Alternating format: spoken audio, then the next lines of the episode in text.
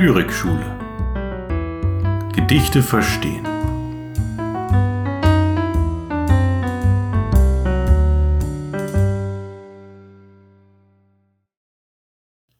Friedrich Schiller Der Taucher Wer wagt es, Rittersmann oder knapp, zu tauchen in diesen Schlund? Einen goldenen Becher werf ich hinab, verschlungen schon hat ihn der schwarze Mund. Wer mir den Becher kann wieder zeigen, er mag ihn behalten, er ist sein eigen. Der König spricht es und wirft von der Höhe der Klippe, die schroff und steil hinaushängt in die unendliche See, den Becher in der Charybde Geheul. Wer ist der Beherzte, ich frage wieder, zu tauchen in diese Tiefe nieder?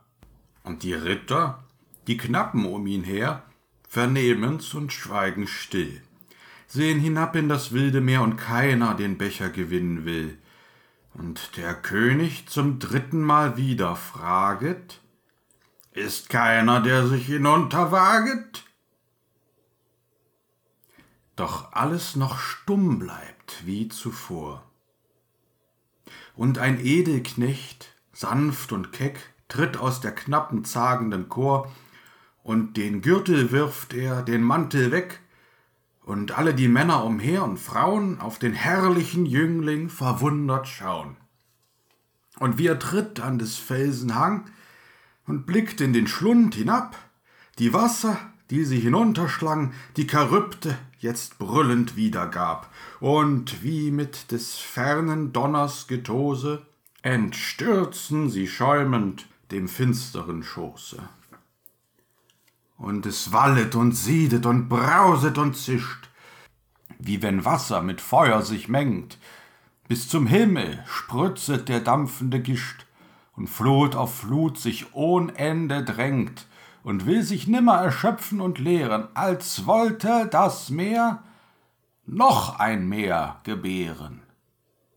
Doch endlich da legt sich die wilde Gewalt, und schwarz aus dem weißen Schaum klafft hinunter ein gähnender Spalt, grundlos, als ging's in den Höllenraum. Und reißend sieht man die brandenden Wogen hinab in den strudelnden Trichter gezogen. Jetzt schnell, ehe die Brandung wiederkehrt, der Jüngling sich Gott befiehlt, und ein Schrei des Entsetzens wird rings gehört, und schon hat ihn der Wirbel hinweggespült, und geheimnisvoll. Über dem kühnen Schwimmer schließt sich der Rachen, er zeigt sich nimmer. Und stille wird's über dem Wasserschlund, in der Tiefe nur brauset es hohe, und bebend hört man von Mund zu Mund, Hochherziger Jüngling, fahre wohl. Und hohler und hohler hört man's heulen, und es harrt noch mit bangem, mit schrecklichem Weilen. Und werfst du die Krone selber hinein und sprichst, wer mir bringt die Krone, er soll sie tragen und König sein, mich gelüstet nicht nach dem teuren Lohn. Was die heulende Tiefe da unten verhehle, das erzählt keine lebende, glückliche Seele. Wohl, manches Fahrzeug, vom Strudel gefasst, schoss geh in die Tiefe hinab, doch Zerschmettert nur rangen sich Kiel und Mast hervor aus dem alles verschlingenden Grab. Und heller und heller, wie Sturmes Sausen, hört man's näher und immer näher brausen. Und es wallet und siedet und brauset und zischt, wie wenn Wasser mit Feuer sich mengt.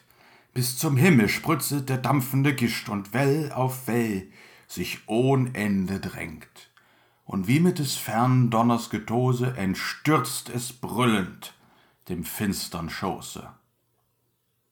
Und sieh, aus dem finster flutenden Schoß, da hebet sich's schwanenweiß, und ein Arm und ein glänzender Nacken wird bloß, und er's rudert mit Kraft und mit emsigem Fleiß, und er ist's, und hoch in seiner Linken schwingt er den Becher mit freudigem Winken und atmete lang und atmete tief und begrüßte das himmlische Licht. Mit Frohlocken es einer dem andern rief, er lebt, er ist da, Es behielt ihn nicht.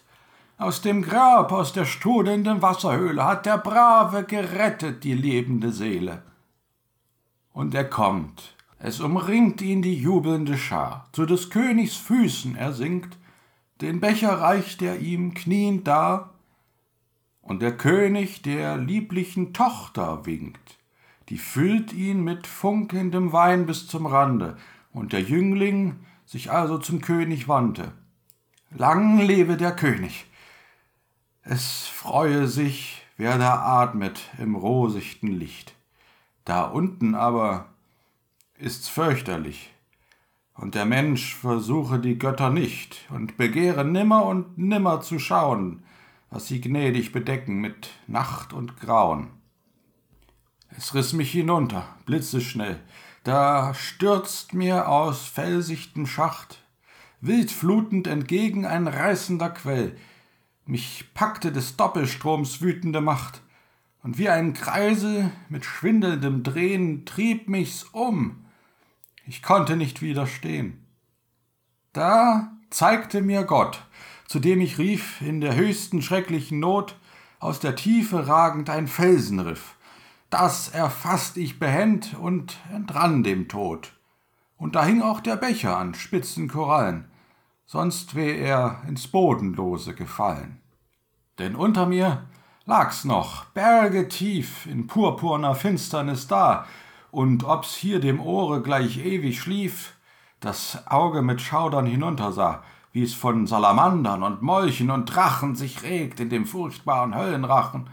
Schwarz wimmelten da in grausem Gemisch zu scheußlichen Klumpen geballt der stachlichte Roche, der Klippenfisch, des Hammers greuliche Ungestalt und dreuend wies mir die grimmigen Zähne der entsetzliche Hai des Meeres Hyäne.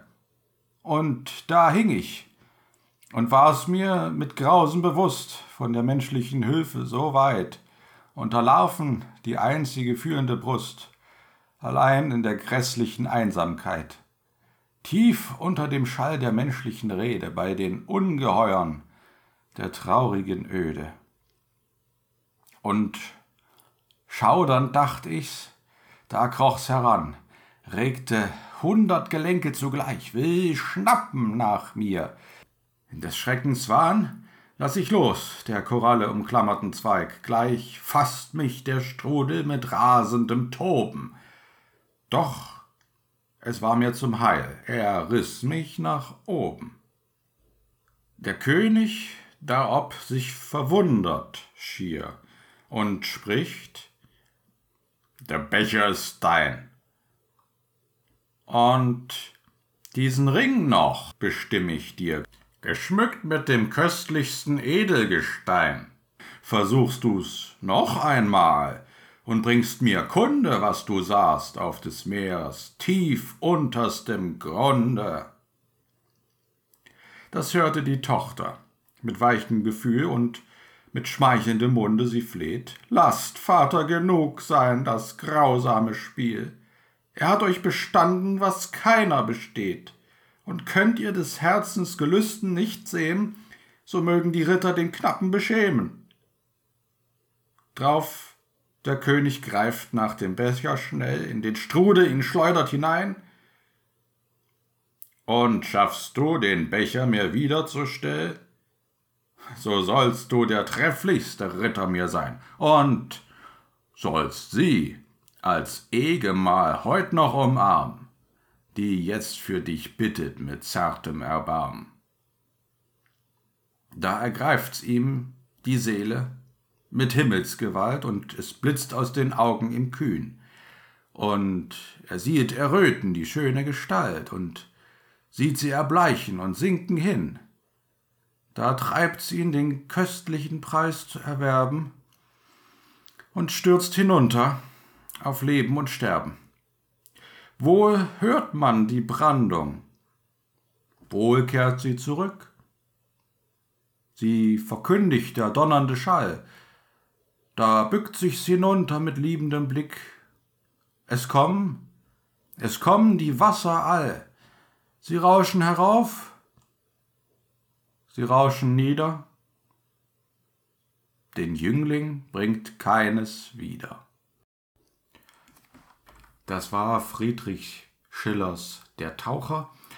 Recht langer Text, länger als die übrigen Texte sonst und damit herzlich willkommen zur letzten Folge Lyrikschule vor der Sommerpause. Mein Name ist Johannes Thiele. Ja, und der heutige Text ist ein Klassiker, ein, eine klassische Ballade und wir fangen direkt an. Genauso wie der Text, der einen sehr direkten Einstieg hat. Es fängt direkt an mit der Aufforderung des nicht genannten Königs, der einen Becher in den Schlund der Charybde wirft und ja, sein Gefolge zu einer Mutprobe herausfordert. Doch zum Inhalt gleich mehr. Zunächst einmal am Beginn, an diesem in medias res Anfang, äh, sehen wir schon typische Merkmale der Textgattung, denn es handelt sich, wie gesagt, um eine Ballade. Und typische Merkmale sind die, die wir gleich am Anfang finden, nämlich die wörtliche Rede als Element der Dramatik. In der zweiten Strophe haben wir dann sofort Erzählbericht als Aspekt der Epik und drittens haben wir natürlich die Versform, die Rhythmisierung, die Metrik als Ausweis der Gattung Lyrik. Die Situation inhaltlich ist, wie gesagt, ziemlich einfach. Da steht also ein König mit seinem Gefolge und er stellt sie auf eine Mutprobe, die allerdings so irrwitzig ist, dass ein Gelingen vollkommen aussichtslos erscheint. Die Probe besteht darin, in die Charybde hinabzutauchen. Charybde, das ist ein Begriff, den man klären muss, den man recherchieren muss.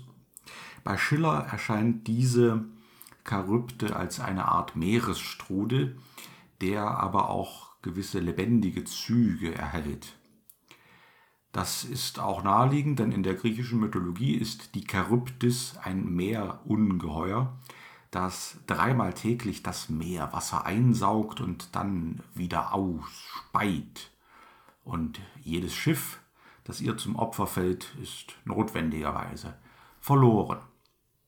Vielleicht kennt man den Namen Charybde auch aus der Wendung zwischen Skylla und Charybdis sein oder von der Skylla in die Charybdis kommen oder umgekehrt, was eine große Gefährdung meint, da beide äh, Namen schreckliche Seeungeheuer bezeichnen, denen Odysseus auf seiner Heimfahrt begegnet. Und er weicht der Charybdis aus, gerät damit aber in die Nähe der Skylla und verliert einen Teil seiner Mannschaft. Verortet ist dieser Mythos wohl, ähm, wenn man ihn geografisch verorten möchte, an der Straße von Messina, also zwischen Sizilien und dem italienischen Festland, wobei die Charybdis auf der Inselseite ihr Unwesen treibt und die Skylla ähm, auf dem italienischen Festland. Die Szene wäre demnach so, dass der namenlose tyrannische König mit seinem Tross nahe der Meerenge kampiert und dem von Schiller etwas rationalisierten Meeresungeheuer bei seinem Treiben beiwohnt. Der Knappe, die zweite wichtige Figur des Textes, der schließlich antritt, kann nur mit sehr viel Glück oder aber mit göttlicher Hilfe dem Strudel wieder entkommen. Und er bringt sogar den goldenen Becher mit hervor. Allerdings erzürnt er damit den König. Und dieser Tyrann ist ein Typus, wie wir ihn bei Schiller öfter sehen. Ein Monarch, der es an Moral mangeln lässt, der seine Untertanen demütigt und seinen finsteren Spaß daran zu haben scheint. Ja, und angestachelt durch das Glück des Knaben und wohl auch neugierig geworden, durch dessen Blick in die Meerestiefen, bringt er ihn erneut dazu, in den Strudel zu springen, wohlwissend, dass der Taucher kaum ein zweites Mal überleben wird. Eine im Grunde einfache Handlung, die aber von Schiller natürlich sprachlich unglaublich veredelt wird Und durch diese Aufwertung wird auch die Thematik der Ballade erst richtig getragen. Und ja, was sind eigentlich die Themen dieses Textes? Es ist einerseits natürlich die Kritik äh, an der menschenverachtenden Natur des Monarchen, vielleicht an diesen menschlichen Grundzügen, die wir in seiner Figur generell erkennen. Zugleich aber auch an dessen Hybris, also an seiner Überheblichkeit, mit Hilfe des Knappen Gottes Geheimnisse lüften zu wollen. Die Naturgeheimnisse lüften zu wollen, was, wie der Knappe eindeutig sagt, nun mal für Sterbliche nicht bestimmt ist. Sterbliche sollen Gottes Geheimnisse nicht ergründen und sie sollen nicht die Tiefsee schauen und gar den Eingang zur Hölle sehen. Neben diesen beiden verwerflichen Charakterzügen wird auch noch eine dritte Sache kritisch betrachtet, nämlich der ambivalente Er-Begriff des Knappen selbst. Der wird zwar einerseits gerühmt, denn er tritt die Mutprobe ja an und ist zunächst auch erfolgreich, andererseits stirbt er dann aber einen sehr nutzlosen Tod, der gar nichts bewirkt, außer eben, dass es zu einer Ballade taugt. Nein, er selbst stürzt sich aus Ehrsucht in den Tod, obwohl er ja vorher erkannt hat, dass ein Mensch sich damit notwendigerweise selbst überheben muss. Und er tut das, muss man ganz offen sagen, nur aus, ja, der Gier, aus der Gier nach Ehrgewinn, nach Ruhm und natürlich aus dem Verlangen, die Königstochter für sich zu gewinnen. Das sind keine sehr edlen Motive mehr. Der Taucher entstand, wie die meisten großen Balladen, von Friedrich Schiller im Balladenjahr 1797. Das kam ja in einer früheren Folge schon mal vor. Und dieses Balladenjahr, das war ein freundschaftlicher Wettstreit zwischen Schiller und Goethe. Und eben jener Johann Wolfgang von Goethe äußerte sich auch verschiedentlich in Briefen zu diesem Text. So etwa die bekannte Bemerkung, dass Schiller seinen Taucher je eher, je lieber ersaufen lassen solle. Das ist ähm, auf den ersten Blick ziemlich unschicklich, geschmacklos könnte man meinen. Ähm, aber es ist keine ernsthafte Kritik am Text, sondern eher eine komisch gemeinte Bemerkung, die ganz der Dichterfürst als kritischer Betrachter auf einen Text blickt und eben genau weiß, dass er seine Wirkung nur entfalten kann, wenn das Ende ein tragisches ist. Ja, äh, der Text würde wohl nicht so gut wirken, wenn es am Ende dazu käme, dass der Taucher wieder auftaucht und es zu einem Happy End kommt. Das wäre ein ganz, ganz anderer Text und äh, würde nicht die gleiche Wirkung entfalten. Es wäre wahrscheinlich möglich, auch ein anderes Ende zu gestalten, aber ich glaube, so wie es jetzt ist, ist es in Ordnung. Ja, Schiller zeigt ja dann aber im nächsten Text, in seiner nächsten Ballade, die er kurz danach verfasst hat, dem Handschuh, dass es auch anders geht. Denn dort stirbt der Ritter nicht, obwohl er in den Raubtierzwinger hinabsteigt. Es ist eigentlich eine ähnliche Situation, auch eine sinnlose Mutprobe, um einen Ehrbegriff zu erproben. Aber äh, hier gelingt Schiller am Ende eine humorvolle Pointe. Aber zum Handschuh vielleicht an anderer Stelle später einmal mehr. Bleiben wir erstmal noch hier beim äh, Text der Taucher, dessen Stoffgeschichte übrigens ein kleines Kuriosum ist. Denn die Geschichte vom Taucher ist nämlich eine alte sizilianische Legende, deren Held im Original auch einen Namen trägt, nämlich Nikolas oder Nikolaus Fisch, weil er besonders gut schwimmen kann und oft tagelang im Meer bleibt und sich dort von rohen Fischen ernährt und so weiter.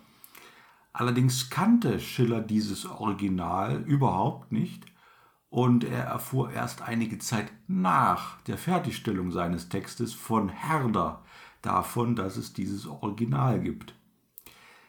Er selbst kannte nur eine Version dieses Stoffs, entweder aus mündlicher Überlieferung oder, auch das ist möglich und wird in der Forschung diskutiert, in der Version eines Kinderbuchs, in dem der Taucher ebenfalls namenlos blieb. Und so bearbeitete Schiller einen sehr alten Stoff, ohne sich dessen überhaupt bewusst zu sein. Dabei ist seine Veredelungsleistung natürlich auch und gerade in der Sprache erkennbar. Ich sagte es eben schon. Wer den Text einmal selbst laut liest, wird seine Musikalität, glaube ich, auf Anhieb erkennen. Also mir hat es eben sehr viel Spaß gemacht, ihn einzulesen. Und das liegt vielleicht auch daran, dass es kein einheitliches Versmaß gibt. Vielmehr wechseln hier verschiedene Metren. Es gibt Daktylen, es gibt Anapeste, was dem Text eine ungeheure Lebendigkeit und Suggestivität verleiht. Kein Wunder, dass er auch vertont wurde, unter anderem von Schubert. Und dem Text wurde das Schicksal vieler berühmter Texte zuteil, denn er wurde natürlich auch parodiert. Und am bekanntesten ist wohl die Fassung von Heinz Erhardt, die ich hier abschließend zum Besten geben möchte. Ich gebe tatsächlich auch mein Bestes, allerdings hm, gebe ich auch den Ratschlag, sich nochmal die Originalfassung äh, von Heinz Erhardt anzuhören, denn an seine Qualität komme ich höchstwahrscheinlich nicht heran. Heinz Erhardt Der Tauche nichts. Wer wagt es, knappers Mann oder Ritt, zu schlunden in diesen Tauch? Einen güldenen Becher habe ich mit, den werf ich jetzt in des Meeres Bauch. Wer ihn mir bringt, ihr Mann und Knaben, der soll meine Tochter zum Weibe haben. Der Becher flog, der Strudel zog ihn hinab ins greuliche Tief. Die Männer schauten, weil sie sich grauten, weg.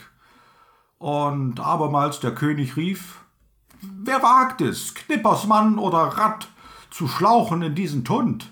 Wer es wagt, das erklär ich an Eides statt, darf küssen meins Töchterleins Mund, darf heiraten sie, darf mein Land verwalten, und auch den Becher darf er behalten. Da schlichen die Mann und Knappen von dann, bald waren sie alle verschwunden. Sie wussten verlässlich, die Tochter ist grässlich. Der Becher liegt heute noch unten. Und damit vielen Dank fürs Zuhören und bis zum nächsten Mal nach der Sommerpause.